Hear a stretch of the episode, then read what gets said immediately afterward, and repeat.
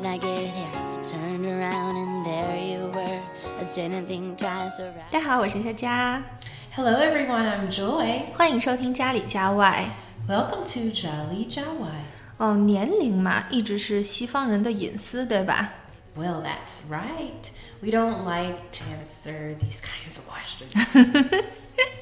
嗯，所以，但是要是真有人就没有眼色的问到这种问题，你该怎么回答呢？ I'll answer it, but in an indirect way. 嗯，那你刚才说的 indirect way 就是非直接的方式啊，是什么方式呢？ Well, I'd like to tell you in detail, so let's get started for our show. 嗯，好， You were a million to one. I can't believe it. Oh. Today we're going to learn some new phrases. One of the phrases is knee high to a grasshopper. 嗯这个 knee high 从意思当中我们就知道了，像膝盖那么高。然后 grasshopper 这个是蚂蚱，通过这个高矮呢，还有这个蚂蚱的特性，其实这个短语它是非常年轻啊，小孩子的意思。Yes, this term refers to a very young and therefore small child. So the, here is an example of a sentence and how to use it. Next to his older brother, he looks knee high to a grasshopper. 哦，所以呢，knee high to a grasshopper，它是小孩子的意思。哎，我也知道一个指年轻人的，叫做 spring chicken。 Right. Spring chicken is one of our other phrases. So, um, to say that someone is a spring chicken means that they are quite young. How old is she? I don't know, but she's not a spring chicken. 对呀、你问他多大岁数了，他说我也不知道，但是我知道他不再年轻了。哦，我听过很多人说的是否定的形式，就是 not spring chicken。 A sentence that you could use for not a spring chicken would be Although I may look young, I'm not a spring chicken. 嗯，很谦虚，但是我觉得 you are still young and still spring chicken。 Oh my goodness. 那还有没有其他的呢？ Well, another um, phrase that could be used is called um, mutton dressed as a lamb. 这里边 lamb 我们都知道了是小羊羔的意思。那这个 mutton 呢，它除了羊肉，还可以指啊成熟的这个羊的意思。那这句话大概是什么意思？给我们解释一下吧。 Well, this expression refers to a middle aged woman who tries to look younger by dressing in clothes designed for younger people. 哦，其实我的理解就是， 这个中年的女人喜欢装嫩。 Well, one ye- way to use this phrase would be um, in a sentence, you would use, you could say this That older lady, she looks like a mutton dressed as a lamb. So you mean the style doesn't suit her? Right, she's too old to wear those kinds of clothes. They're too young for her. 对，我也发现了，好像年纪越大的女人呢，她越喜欢穿的款式啊，还有颜色比较艳丽一点。哎，我也知道一个，我觉得其实听起来就知道什么意思了，叫 over the hill。这个你看，它已经过了这个山了。我们经常说过了这个村儿就没这个店儿了，所以它是不再年轻的意思。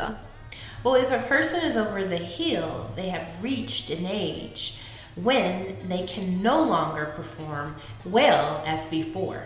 嗯，那给我们举个例子吧。 So, a way to use this phrase in a sentence would be At 40 years old, I do not consider myself over the hill. 嗯，真的吗 ？You are younger than forty. Right? I was just giving you a sentence and how Oh, to 对。 use that phrase. 嗯，Joy 还是很年轻的哦。好， So, put years on. If an event or difficult situation puts years on someone, it makes them look older or feel much older. 哦哦哦，这个就是说，嗯，你身上发生了一些事情嘛，使你会看起来显老的意思。那给我们举个例子吧。 Well, I believe this job has put years on him.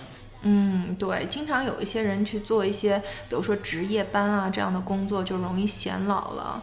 所以呢，上次我看到我的邻居的时候，我就觉得，哎，他怎么 好久不见之后长成这个样子了。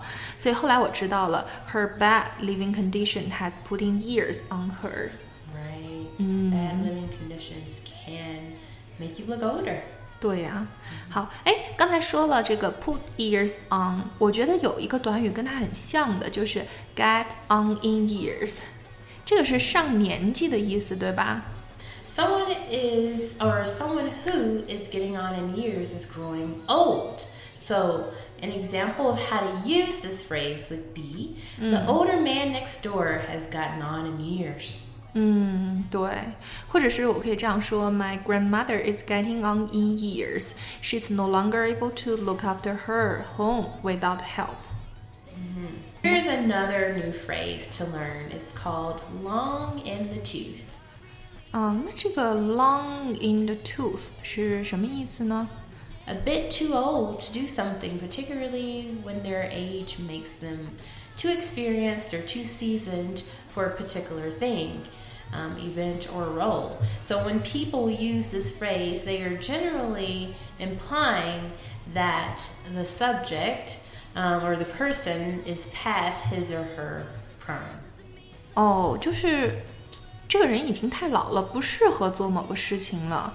这个短语我还没怎么听过，能不能举一个例子呢？ She's a bit long in the tooth for acting on stage.